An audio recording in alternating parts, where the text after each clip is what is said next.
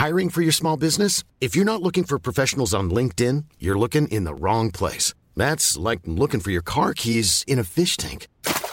LinkedIn helps you hire professionals you can't find anywhere else, even those who aren't actively searching for a new job but might be open to the perfect role. In a given month, over 70% of LinkedIn users don't even visit other leading job sites. So start looking in the right place. With LinkedIn, you can hire professionals like a professional. Post your free job on linkedin.com slash people today. Hola, ¿cómo estás? Te habla Víctor Hugo Manzanilla y quiero darte un anuncio súper rápido. Quiero invitarte a la semana del Expert Prenur. Es una semana de entrenamiento en el área de negocios y el emprendimiento que voy a estar dando desde el 20 de abril al 27 de abril de este año 2020. ¿ok? Te invito para que descubres cómo impulsar tu negocio una vez por todas y el método mediante el cual lograrás adquirir decisión, firmeza y claridad para ser tu propio jefe. Es totalmente gratuito y puedes registrarte desde ya yendo a emprendedorhoy.com. Emprendedorhoy.com. Semana del Expertpreneur. Te invito www.emprendedorhoy.com. Hola, yo soy Víctor Hugo Manzanilla y bienvenido al programa Liderazgo Hoy, un podcast diseñado para ayudarnos a crecer como líderes. Un programa donde te convenceremos que tú eres capaz de cambiar tu vida, alcanzar el éxito y dejar una huella imborrable en la vida de tu familia, tus amigos y el mundo. Prepárate, porque los mejores días de tu vida están al frente de ti.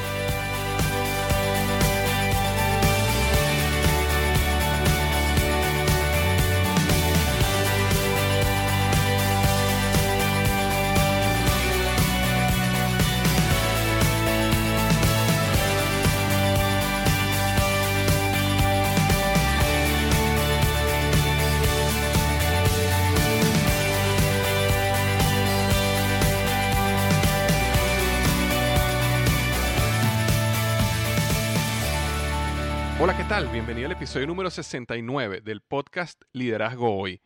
El tema de hoy, los siete secretos para el éxito. Los siete secretos para el éxito con el doctor Andrés Panasiuk. Este episodio va a ser un episodio de lujo, ¿ok? Algo que yo quería hacer desde hace mucho tiempo era traerles a ustedes mi gran amigo y mi mentor, el doctor Andrés Panasiuk. Andrés Panasiuk es un hombre súper exitoso y muy conocido en toda Latinoamérica, experto en el área de finanzas. Fue el escritor del libro Cómo llegó a fin de mes, que llegó a ser un bestseller y ganador del mejor libro del año. Eh, también ha lanzado otros libros eh, referentes a las finanzas como Cómo compro inteligentemente, Cómo salgo de mis deudas. Y bueno, ha escrito muchísimos libros, pero uno de los libros que él escribió que me parece fantástico y es el que vamos a estar hablando hoy es Los siete secretos para el éxito, basado en una investigación que él hizo de más de dos años sobre toda la literatura o la mejor literatura del éxito que él pudo conseguir y cuáles eran esos conceptos que se repetían una y otra vez. Y los vamos a estar discutiendo uno a uno aquí en este podcast que va a tener dos partes, ¿ok? Así que estamos ahorita en la parte uno eh, y bueno, eh, vamos a estar conversando con el doctor Andrés Panasiuk. Rápidamente, antes de comenzar, quiero leer la reseña de la semana. Esta semana me llegó una reseña muy buena de España y fue una reseña donde realmente se esforzó Dani Itarte, me dejó cinco estrellas, me pone gracias por mostrarnos el camino y él se, se extendió bastante, me dejó una reseña espectacular. De todas maneras, no, no voy a leerla toda, pero sí voy a leer dos frases que él puso ahí que dice, de la misma forma que yo he conseguido con tu ayuda a encontrar un camino hacia el éxito personal y influenciar positivamente en las personas más cercanas a mí, estoy tratando de recoger el testigo y hacer lo propio con toda la sabiduría que soy capaz de absorber. Creo que ayudando a la gente día a día es una gran forma de dejar una huella imborrable, como tú sueles decir. Me dice también, quiero agradecerte nuevamente el esfuerzo a tu persona y también dar las gracias a todos tus seguidores. Es decir, tú que estás escuchando hoy, también estás recibiendo las gracias de Dani. Dice así, todos tus seguidores, los cuales te encontraron antes que yo y que me ayudaron a mí con sus reseñas a encontrar tu canal en la red y aquí tu blog y tu podcast, los dos con fantástico material. Fíjate, gracias a las reseñas que muchos de ustedes me han dejado, personas como Dani pudieron conseguir este podcast. Y bueno, y ahora me está escribiendo esta reseña de cinco estrellas. Así que bueno, muchísimas gracias Dani por tomarte el tiempo. Aprecio muchísimo. Si estás escuchando esto por primera vez, este podcast, o lo tienes un tiempo escuchando y te parece verdad de calidad, te parece que está siendo positivo para ti, te parece que está impactando tu vida, algo que me ayuda muchísimo es que si tú utilizas el programa iTunes, eh, puedes ir para allá y buscar liderazgo hoy y dejarme una reseña por allá. Si, si te parece que es de cinco estrellas, muchísimo mejor, porque siempre me ayuda muchísimo ok, a medida que más reseñas tengo y a medida que más estrellas tienen cada una de esas reseñas, el podcast sigue creciendo en los rankings y eh, las otras personas, así como Dani, lo pueden conseguir, ok. Y antes de comenzar, recuerda que este podcast llega a ti gracias a blogexito.com. Si alguna vez tú has tenido la inquietud de que quieres comenzar un blog, así como yo lo hice y lancé hace dos años liderazgoy.com, que hoy ya recibe más de un millón de visitas al año, eh, y quieres aprender cómo yo lo hice, simplemente ve a blogexito.com y yo te explico paso a paso cómo puedes lanzar tu propio blog. Es totalmente gratis y son una serie de videos donde yo explico todo lo que yo hice para lanzar liderazgohoy.com, eh, que llegó a ser un blog o es un blog hoy muy, muy exitoso. Entonces, bueno, si alguna vez has tenido esa inquietud, no dejes de visitarme en blogexito.com. Entonces, bueno, hoy vamos a estar hablando de los siete secretos para el éxito. Pero quien va a estar hablando hoy no voy a ser yo, sino va a ser mi amigo y mentor, el doctor Andrés Panasiuk. Yo, me enteré de que él estaba viajando para Chicago hace un par de semanas y bueno, eh, yo agarré mi carro y me fui para allá y tuve el tiempo, tuve la oportunidad de pasar un día con él completo, desayunar, almorzar con él. Estuvimos trabajando ciertas eh, ideas que son eh, bien interesantes que vamos a estar anunciando en el futuro, pero una de las cosas que no quise perder la oportunidad era entrevistarlo para poder traerte un poquito de su sabiduría hoy a ti para que también impacte su vida. Realmente estar con él es maravilloso y no me lo quería quedar solo para mí. Así que aquí está la entrevista. Los dejo con el doctor Andrés Panasiuk.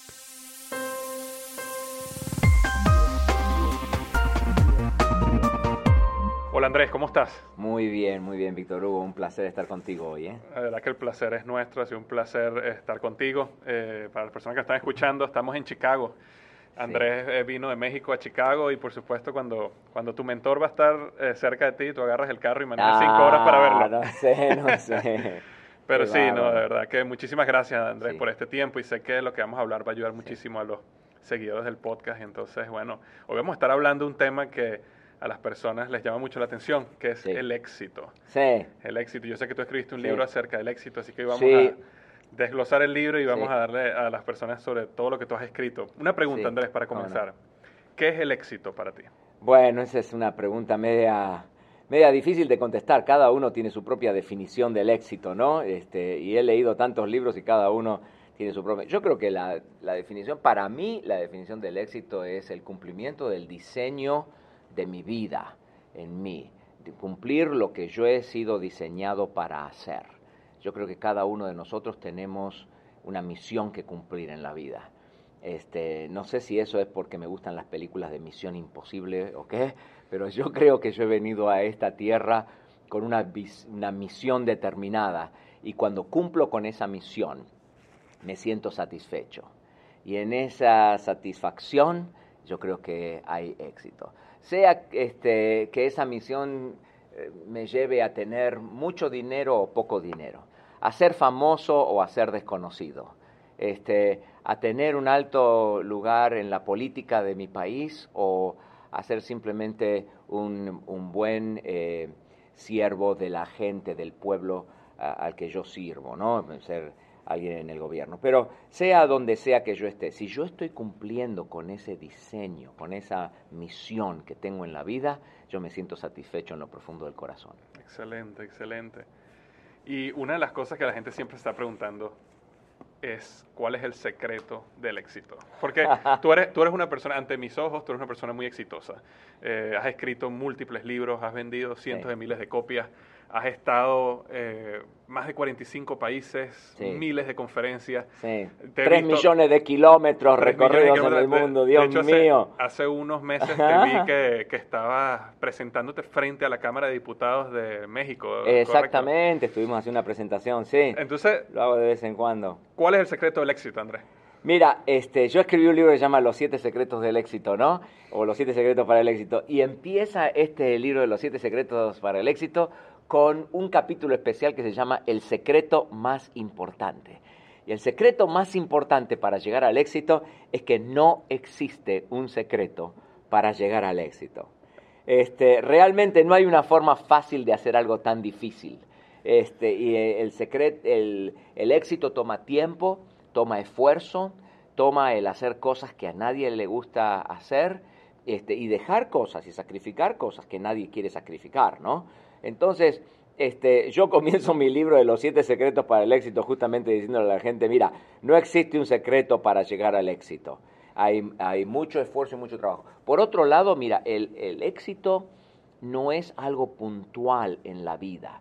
Yo creo que a veces la gente confunde el concepto del éxito. Mucha gente percibe al éxito como si fuera el pico de una montaña, ¿no? Este, y cada vez que vas a un taller o un seminario sobre el éxito, tienen así, hay un dibujo de una montaña, ¿no? Y llegar al pico de la montaña. La cumbre. La cumbre, la cumbre. Yo no creo que el éxito sea una cumbre, este, no creo que sea algo puntual en la vida. Porque si el éxito es una cumbre, ¿qué hay del otro lado? Este, lo único que hay del otro lado es barranca abajo, Exacto. ¿no? Entonces, este, y esa yo creo que es la razón por la cual mucha gente que llega al éxito, como por ejemplo los artistas o los deportistas, la gente de Hollywood, ¿no? Llegan al éxito, no saben qué hacer con eso.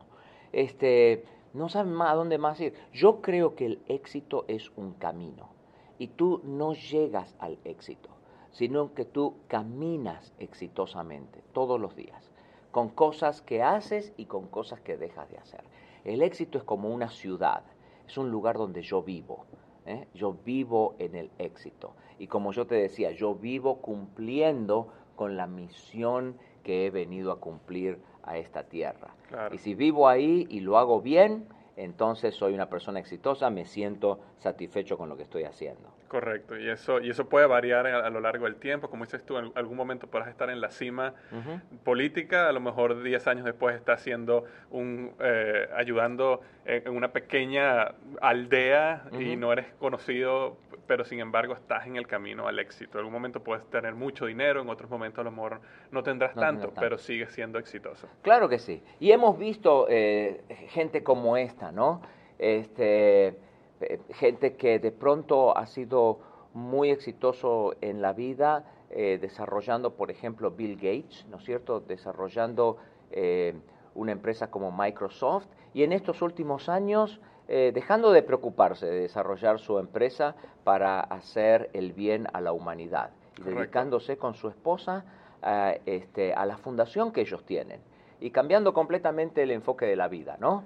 Este, o por ejemplo, eh, yo creo que el presidente Carter ha sido mucho más exitoso después de su presidencia que durante su presidencia. Y uno dice, bueno, llegar a ser el presidente de Estados Unidos es lo máximo, ¿no? Este, yo no creo que llegar a, que para él llegar a ser el presidente de Estados Unidos fue lo máximo. Yo creo que después de haber creado el Carter Center y después de haber eh, desarrollado las iniciativas que le ha desarrollado a través de los años, yo creo que el presidente Carter ha sido mucho más exitoso. Del otro lado, dedicándose a hacer cosas sin fines de lucro y sin Exacto. fines políticos, ¿no? Exacto. Entonces sí, yo creo que este, el éxito es un camino y el éxito es un lugar donde yo vivo. Exacto. Buenísimo, buenísimo, me encanta. Ahora, las personas que están escuchando acá, después que les dijiste de que no hay secreto, lo, lo quiero decir, no paren el podcast, que ahora viene lo bueno.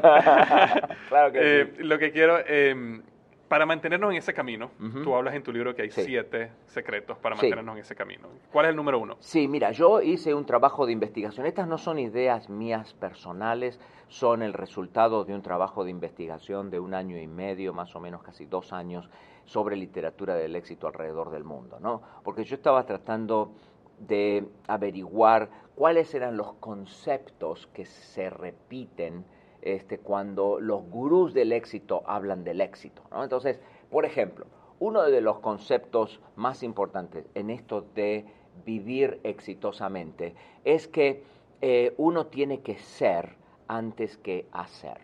Tienes que ser antes que hacer. Eh, y yo creo que cuando hablamos tanto, por ejemplo, de las finanzas a nivel personal o a nivel de la empresa, o el manejo de mi vida personal y el manejo de la empresa. Eh, enfocarme en el ser es mucho más importante que enfocarme en el hacer. ¿Por qué? Porque quién soy yo determina cómo yo pienso. Y cómo yo pienso determina cómo tomo decisiones. Y las decisiones que yo tomo cada día son las que me van a llevar por el camino del éxito, por el camino del fracaso. Este, te acordarás, por ejemplo, de Enron, ¿no? La famosa empresa Enron. Correcto. Este, es muy interesante notar que esta empresa que dejó en la calle a más de 35 mil, 37 mil empleados, este, hizo perder a los inversores eh, más de 40 mil millones de dólares, hizo que todos los empleados perdieran eh, sus, eh, sus planes de jubilación, por ejemplo, ¿no? Fue una cosa terrible que ocurrió en el mundo. Este, cuando Enron era la empresa de energía, proveedora de energía más grande de Estados Unidos, una de las empresas más grandes del país. Este, es interesante que todos los miembros de la junta directiva de Enron tenían un doctorado en mercadotecnia o un doctorado en economía. Eran ladrones bien educados. Correcto. Sí. Entonces, eh, universidades como Harvard, como Yale, como Princeton University se empezaron a preguntar, este, ¿cómo puede ser que nosotros hayamos educado monstruos como estos? ¿Cómo es que nuestros programas de doctorado eh, generan monstruos de este tipo. Este, y una de las conclusiones a las que llegaron es que información no es formación. Y que cuando uno va a elegir liderazgo en una empresa, en una organización, uno debe tomar primordialmente carácter, porque las habilidades se aprenden, el carácter se forja y, eh, forjar carácter toma tiempo y es muy difícil para una empresa forjar carácter, porque el carácter se forja en el seno del hogar. ¿Entiendes? Entonces, uno tiene que enfocarse en el ser antes del hacer. ¿Qué le están diciendo Harvard o Yale ahora, o, incluso este, eh, universidades como Emory University o UCLA a las grandes corporaciones el día de hoy? Le están diciendo, toma carácter toma carácter. Por, supuesto que la gente tiene que saber lo que está haciendo, ¿no? Pero si tienes la opción, si tienes la opción, eh, busca el carácter. ¿Por qué? Porque cuando estás buscando el liderazgo y estás buscando el, el, liderazgo más importante de la empresa, tú no tienes tiempo de andar forjando carácter.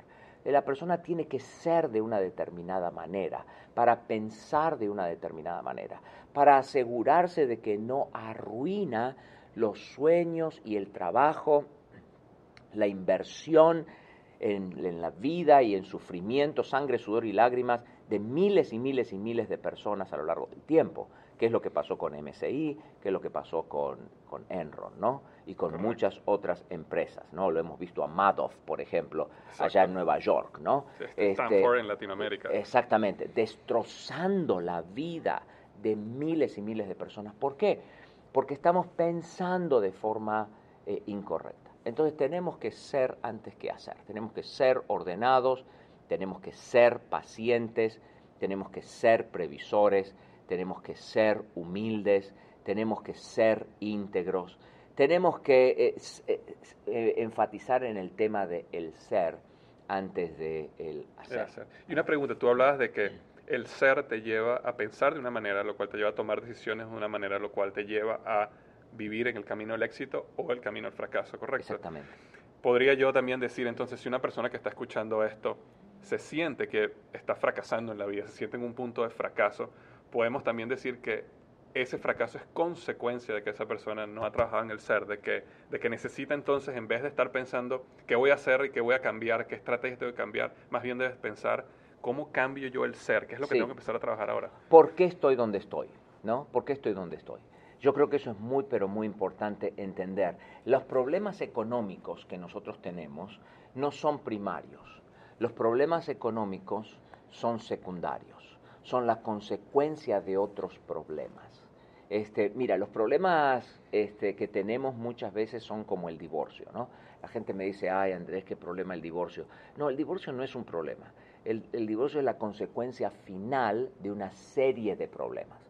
Yo tengo problemas para resolver problemas, o tengo problemas de comunicación, o tengo problemas de prioridades, o tengo problemas este, para relacionarme con las personas. Esos problemas se me acumulan a lo largo del tiempo y desembocan en, un, en una ruptura de la pareja. Pero la ruptura no es el problema. Eh, es solamente la consecuencia final de una serie de problemas. Entonces, si yo no arreglo los problemas de fondo, yo voy a terminar siempre en el mismo lugar. Yo creo que hay una diferencia entre las personas que están pasando por una coyuntura en la vida, ¿no? De pronto me agarró la crisis del 2008, ¿no? La peor crisis económica desde la Gran Depresión. Eso es una coyuntura en la vida. Pero hay ciertas personas que recurrentemente tienen dificultades, recurrentemente se salen del camino del éxito, recurrentemente entran en una, en una condición de fracaso. Esa gente debería preguntarse, ¿por qué estoy donde yo estoy? Eh, eh, ¿Cuáles son las causas de fondo? Mira, hay dos maneras de resolver los problemas en la vida. Eh, una manera se llama transaccional y la otra se llama transformacional. La forma transaccional de resolver problemas resuelve, problemas en forma superficial, en forma de transacción. Por ejemplo, uno tiene muchas deudas y va a ver a su amigo el banquero, ¿no? Eh, trabaja en el banco. Nuestro amigo del banco dice, ah, mira, no te preocupes, este, yo te arreglo tu problema bien fácil. Vamos a consolidar todas tus deudas, las metemos dentro de un solo paquete, la tiramos a 15 años y ahí te vas. Ahora la pregunta es, ¿qué arreglaron? No arreglaron nada, porque hay una razón por la que el ingrato este tiene tantas deudas. Este, la, eh, si no resuelves los problemas de fondo, de aquí a tres años, tú vas a terminar con el mismo tipo de endeudamiento. Y además, aquella deudota grandota, ¿no es cierto? Que, tu amigo te da a los 15 años. Exactamente. Entonces, yo tengo que averiguar cuál es cuáles son los problemas de fondo. Tengo problemas de orden, tengo problemas de paciencia, tengo problemas en la forma en la que yo estoy tomando decisiones, mi proceso de toma de decisiones, tengo problemas de integridad, de honestidad, tengo problemas, este, no sé, con, con, la con ser previsor, por ejemplo, mirar al futuro y prevenir el futuro. Vivo siempre en el hoy y hago lo que es más conveniente para mí el día de hoy, en vez de sacrificar el hoy para estar mejor mañana. Eso se llama gratificación diferida, ¿no? Tengo problemas con la gratificación diferida. Entonces, una vez que yo identifico los problemas de fondo, entonces yo los puedo arreglar, puedo comenzar a cambiar. Si yo tengo problemas de orden, puedo aprender a ser más ordenado, ¿no? Más estructurado si yo tengo problemas de paciencia, puedo, este, por ejemplo, ¿no? mi esposa y yo somos compradores compulsivos. Acá viene el momento de la confesión. Víctor Hugo, somos... O sea, tú eres un experto financiero y eres un comprador compulsivo. Sí, sí, sí, sí, Hay una razón, Víctor Hugo, por la que nosotros estábamos en 65 mil dólares de deudas después de tres años de casado. Este, es que no había frenos en nuestra pareja. Entonces, ¿qué hicimos? Y bueno, nos ponemos ciertas reglas y ponemos ciertos procesos y sistemas para evitar tomar decisiones económicas compulsivamente. Y este, tenemos, por ejemplo, una, una promesa que nos hemos hecho con, con, mi esposa de que si la compra que vamos a hacer es de más de 25 dólares, nos, nos preguntamos, y nos mandamos un texto o nos llamamos por teléfono y nos preguntamos, ¿qué te parece? ¿Está bien? Este, ¿Qué te parece comprar esto? Entonces, la persona que está fría, ¿no? El que está en caliente está ahí quiere diciendo, comprarlo, quiere comprarlo, lo necesito, lo necesito. Lo venía soñando hace tiempo y justo hoy está de oferta. Este, pero el otro está frío, ¿no? Y entonces puede decir, bueno, no sé, mira, ¿por qué no lo pensamos un poquito más? Volvé a casa y, y lo pensamos y mañana vemos a ver si lo... Si, eh, mira, el 80% de las veces decimos, no, es una estupidez, ¿para qué nos vamos a meter en eso? ¿no? Pero tenés que meterte ciertas reglas, ¿no? Entonces, tenés que descubrir los problemas de fondo. Cuando descubrís los problemas de fondo, los podés resolver y podés decidir no volver a cometer esos errores, ¿no? En mi país dicen, el que se quema con leche ve una vaca y llora. ¿no? Exacto. Entonces, nosotros sabemos que tenemos problemas con el tema de las deudas. Entonces, le huimos a las tarjetas de crédito. Le huimos a las tarjetas de crédito. Porque sabemos que tenemos problemas por ese lado. Pero si el, problema hubiera sido el presidente de la nación, o si le hubiéramos echado este, la culpa al Congreso, si le hubiéramos echado la culpa al gobernador, o qué sé yo, a, mi, padre. a mi suegra, no la suegra, eh, le hubiéramos echado la culpa a quien sea, nunca hubiéramos resuelto el problema. Cuando nosotros este, realmente nos convertimos en dueños de nuestras falencias, entonces nos adueñamos de nuestras falencias y dijimos, ese somos nosotros y lo hicimos mal, pero de ahora en adelante lo vamos a hacer diferente. Entonces, los cambios ocurren en la forma en la que nosotros pensamos y actuamos y eso nos lleva por el camino correcto. Exacto, exacto. Una persona que ahorita diga, quiero trabajar en el ser, eh, por supuesto acabas de hablar un gran proceso de reflexión. Aparte de ese proceso de reflexión, ¿existe algún otro recurso? ¿Recomiendas leer? ¿Dónde, ¿Cuál es el mejor proceso que tú has visto en tu vida para crecer el ser? Mira, este, que voy a, eh, lo vamos a hablar eh, de acá un ratito más que tiene que ver con el secreto número dos. Ah, bueno, podemos brincar el secreto número dos, ¿no? El número, ¿Cuál es el secreto número dos? Que tiene que ver con el, tienes que crecer cada día. Ok. ¿no? Uno necesita crecer cada día. Eso significa que yo tengo que, tengo que aprender nuevas ideas. Eh, dice por allí John Maxwell, ¿no? De que una empresa nunca va a crecer más allá de mi propia capacidad de liderazgo. Y eso es una gran verdad, es una gran verdad. Estoy por escribir un libro que se va a llamar El hombre más rico del mundo. Y eh, hace como un año, un año y algo que estoy haciendo un trabajo de investigación sobre la vida del rico Salomón, del famoso este, rey del Medio Oriente, ¿no? Del Medio Oriente. Vivió hace como 3.000 años atrás pero era uno de los hombres. Si él viviera el día de hoy, él tendría una fortuna de como 100 mil millones de dólares, ¿no? Este, era un tipo, es muy interesante que su hijo, que se llamaba Roboam, una cosa así, Roboam, este, eh, en su primer día de trabajo, eh, pierde como el 70% de la fortuna de su padre, ¿no? Sí. si eso pasara hoy, destruiría los mercados mundiales. mundiales. todas las bolsas de valores se caen. sí, sí. El hombre pierde. Eh, eh, Roboam es el mejor ejemplo del mundo de cómo perder la mayor fortuna del planeta en 72 horas. Y la decisión que tiene que hacer es una decisión económica. Básicamente una decisión económica. ¿Le bajo los impuestos a la gente o no se los bajo? ¿no? Y, y falla miserablemente. Pero yo creo que lo que le pasó a Roboam es este, que eh, el, papá tenía una gran capacidad de liderazgo, este, era un hombre muy sabio, muy inteligente y manejó un imperio de alto vuelo. Él simplemente en 72 horas ajustó el imperio a su propia capacidad de liderazgo. Entonces uno necesita crecer cada día. Hay que leer grandes autores, visitar grandes lugares, conocer grandes historias, estudiar grandes conceptos, hablar con grandes hombres, ¿no? Y yo creo que, por ejemplo, escuchar este blog es algo que te va a ayudar, es parte de eso de crecer, ¿no es cierto? Cada día. Uno tiene que aprender a, este, a crecer cada día en forma regular. Entonces, yo creo que la manera de cambiar y la manera de mejorar es entender realmente quién soy, cuáles son mis puntos fuertes, cuáles son mis puntos débiles, qué hago bien, qué no hago tan bien, este, qué es lo que me está trayendo problemas y en las áreas que me están trayendo problemas, entonces poder apuntalarlas leyendo gente este, que me puede orientar y me puede cambiar paradigmas, puede cambiar ideas, puede cambiar eh, la cosmovisión, lo que se llama la cosmovisión, ¿no? Cómo yo entiendo el mundo alrededor mío. Este, creo que era que lo leía a Stephen Covey eh, dando este, este, este ejemplo. Eh, suponete de que vos te vas a Miami, ¿no? Y entonces ahora te vas a alquilar un auto, vas a rentar un auto. Entonces vas al lugar, rentas el auto y, este, y el señor que te está rentando el auto te dice, necesita un mapa. Y tú dices, ah, sí, sí, sí, me vendría bien un mapa. Entonces él te da un mapa este, y tú te lo llevas al carro y resulta ser de que el mapa dice Miami, ¿no? tiene todas fotos de Miami todo alrededor, pero adentro el mapa es un mapa de Chicago.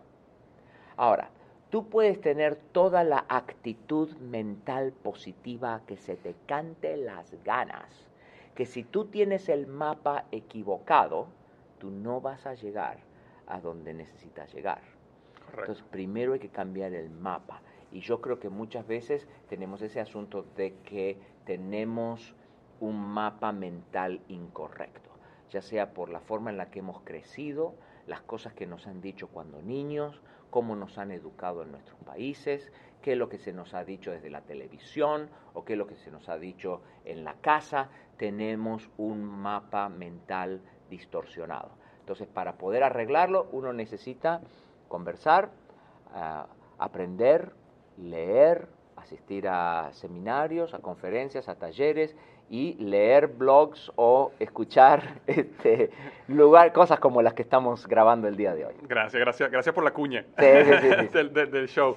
Magnífico. Y em, la lectura, ¿qué, ¿qué ha sido la lectura para ti, Andrés? Porque yo veo que la lectura es algo que siento que es uno de los puntos más difíciles que yo he visto eh, en, las personas que, me escuchan, que me siguen y mis amigos inclusive. Leer es como eso que, wow, escucha, escuchar un podcast lo pueden hacer porque está en el carro, leer un blog post lo pueden hacer porque son 250 palabras, pero leer un libro. Y yo siempre, para mí, la lectura ha sido clave y determinante en mi vida. Pero como tú estás aquí, a veces a lo mejor te escuchan a ti. Entonces, quisiera que ha sido la lectura para ti. ¿Cómo sería tu vida sin lectura? Si no, Mira, eh, la, leer es leer y leer libros y leer gente que realmente piensa, ¿no? Que puede influir en la forma en la que nosotros pensamos. Es esencial para el éxito.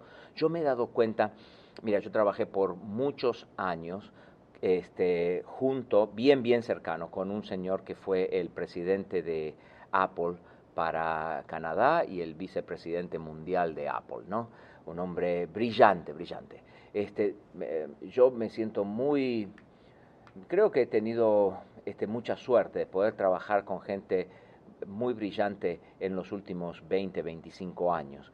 Y a veces también yo le digo a la gente, no es que uno sea tan inteligente, es que cuando uno viaja mucho, uno también ve muchas cosas, ¿no? Ve qué es lo que está ocurriendo alrededor del mundo y eh, te expones a un montón de gente. Yo me he dado cuenta que la gente más capaz del mundo y la gente más exitosa del mundo lee regularmente. Yo viajo con un libro siempre, siempre. Ahora ando con un libro que se llama este, Los 100 pasos que me llevaron a la bancarrota, ¿no? Este, de una, una señora amiga eh, nuestra, amiga de nuestra familia que vive en la República Argentina, me lo regaló y estoy, este, me interesa el tema, ¿no? Y entonces estoy leyendo estoy leyendo eso. Este, yo leo de todo, ¿no? Leo cosas que tienen que ver con la fe, leo cosas que tienen que ver con, con las empresas, leo cosas que tienen que ver con las finanzas, leo poesía, este, leo novelas históricas.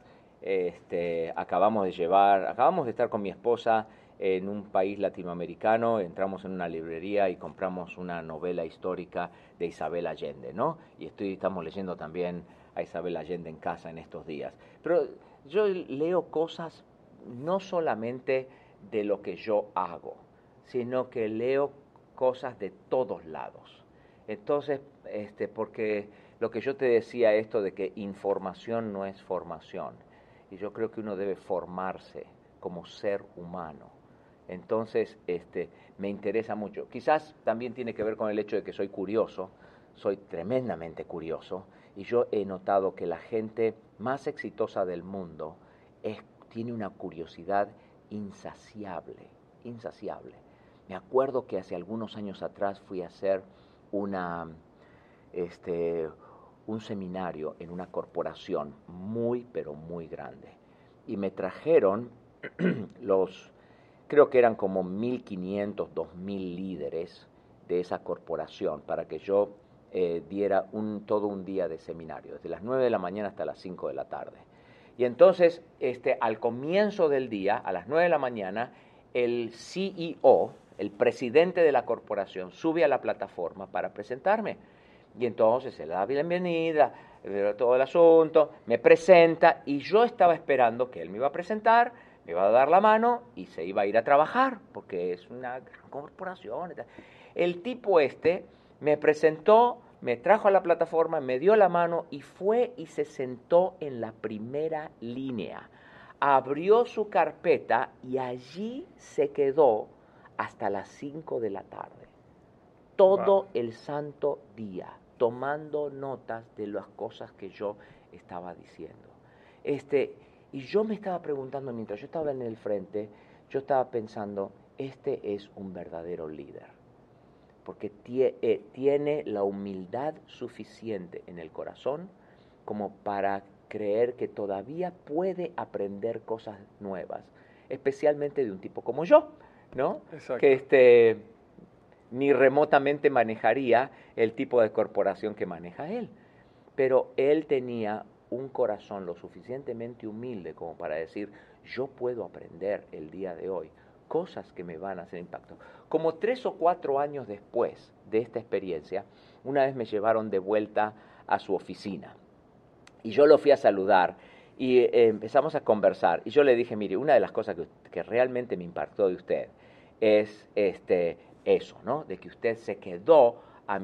Y él se dio vuelta, él estaba sentado, atrás de él estaba su biblioteca, se dio vuelta y automáticamente buscó de la biblioteca, sacó su carpeta y me dice, Andrés, yo todavía miro las notas de las cosas que tú dijiste cuando viniste a visitar a nuestra comunidad. Aquí están mis, mis notas y aquí están este, las ideas que yo tengo, estas son las cosas que yo apliqué para mi vida, y de vez en cuando, ves que lo tengo acá atrás, de vez en cuando lo saco, lo miro, tomo... Yo dije, no es de sorprender de que sea este, un hombre tan exitoso. Entonces, uno tiene que aprender a crecer cada día. Magnífico, magnífico. Entonces hemos, estado hablando en el ser, hemos estado hablando de ser antes de hacer y hemos estado hablando de crecer cada día.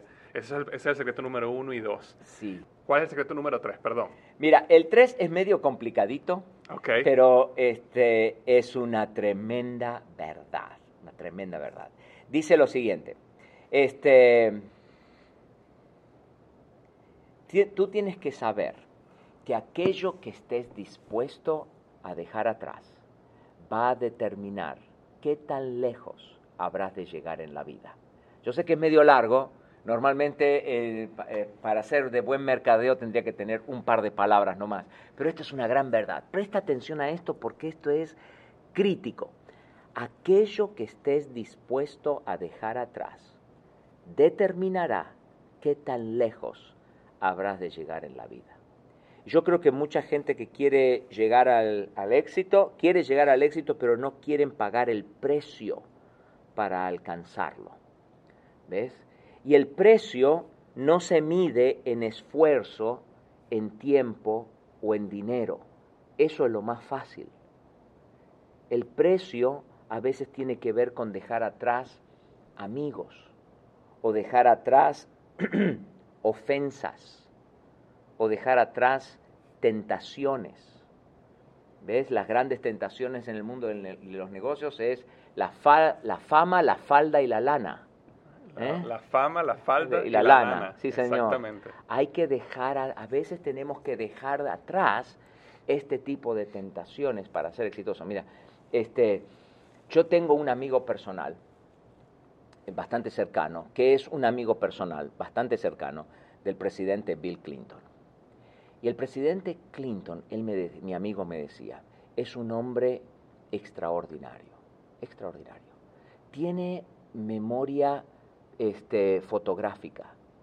Él podría entrar en una habitación llena de gente, saludar a cada una de esas personas mientras ellos se presentan, volver un año después y saludar a cada uno por su nombre. Es un hombre realmente, realmente extraordinario. Es tremendamente inteligente y tremendamente capaz. Sin embargo, cuando el mundo recuerde la presidencia del presidente Bill Clinton, ¿a quién recordarán? a Mónica Lewinsky. Eh, ¿No es cierto? Recordarán. Y es triste eso, porque ¿sabes qué? Aquí entre tú y yo, la presidencia del, del presidente Bill Clinton fue una buena presidencia. Pero todo el mundo va a recordar ese ese hecho, ese porque el, el hombre que tenía las llaves del, del armamento nuclear más grande del mundo no podía tener sus pantalones cerrados. Y eso le creó un serio problema de imagen que es muy triste, porque su presidencia fue una buena presidencia. Exacto, Lo mismo con nosotros. Este, nosotros tenemos que, tenemos que estar seguros de que aprendemos a dejar atrás ciertas cosas para poder dejar un buen legado a la humanidad, un buen legado a nuestra familia, un buen legado a nuestras, este, en nuestras empresas y en nuestras compañías. tenemos que pensar qué es lo que yo tengo que dejar atrás, porque este tipo de cosas que no estamos dispuestos a dejar atrás a veces son como un torpedo que viene por debajo del agua y viene silenciosamente y luego explota y destruye el trabajo que nosotros hemos hecho durante toda una vida y yo tengo tan buenos amigos, ¿no? Este, y tan, eh, tantos conocidos, que, y gente en el, mundo de, en el mundo de los negocios también, ¿no es cierto? Que lamentablemente por no haber dejado atrás a veces ofensas, cuando no dejamos atrás las ofensas, la amargura es como un veneno en nuestra vida nos, nos, destroza de adentro hacia afuera y no nos permite disfrutar de la vida. Entonces uno tiene que dejar atrás ofensas y aprender a perdonar al prójimo. A veces uno tiene que dejar atrás gente, gente que también son medias venenosas, ¿no? Correcto. Gente que a veces vienen y nos, y nos dicen cosas, ¿no? Que nos, nos tiran hacia abajo. A veces gente que nos dice, no, tú no puedes hacer eso, nunca lo vas a lograr este, tú eres latino, nunca vas a llegar a ser este, un alto ejecutivo en Procter Gamble o lugares como esos, ¿no? Nunca, vas a, nunca lo vas a lograr. Ese tipo de gente tú los tienes que dejar atrás, porque esa es gente que te va a tirar abajo. Tú tienes que tener a gente a tu alrededor que te que construyen en tu vida, que invierten en ti, que, que te aman a pesar de, ¿no? y que, que, son amigazos del alma y que van a acompañarte en el camino hacia el éxito. Entonces la pregunta aquí, media brava, ¿no? media difícil, es, ¿qué es lo que tenemos que dejar atrás? Porque aquello que estemos dispuestos a dejar atrás va a determinar qué tan lejos vamos a llegar en la vida. Wow, eso es profundo. Aquí, aquí te invito a que pongas pausa y pienses por unos 10, 15 minutos o más, porque Wow, realmente sí, definitivamente estoy seguro. Yo cuando lo, cuando hablabas yo sentía qué es lo que yo tengo que dejar atrás y aparecieron cosas, ¿no? Y, y estoy seguro que la persona que está escuchando en este momento, tú que estás escuchando, seguro hay algo, ¿no? Pero todos tenemos algo que hay que dejar atrás, hay que decidir no más. Exactamente. Porque es como, es como esa ancla que no nos está dejando movernos a nuestro máximo potencial. Exactamente, exactamente. Entonces tenemos secreto 1, 2 y 3, es el ser. Ahora sí, resumo, es el ser. Sí. Eh, y ahora vamos al hacer, que sería el secreto 4, 5, 6 y 7. claro, sí.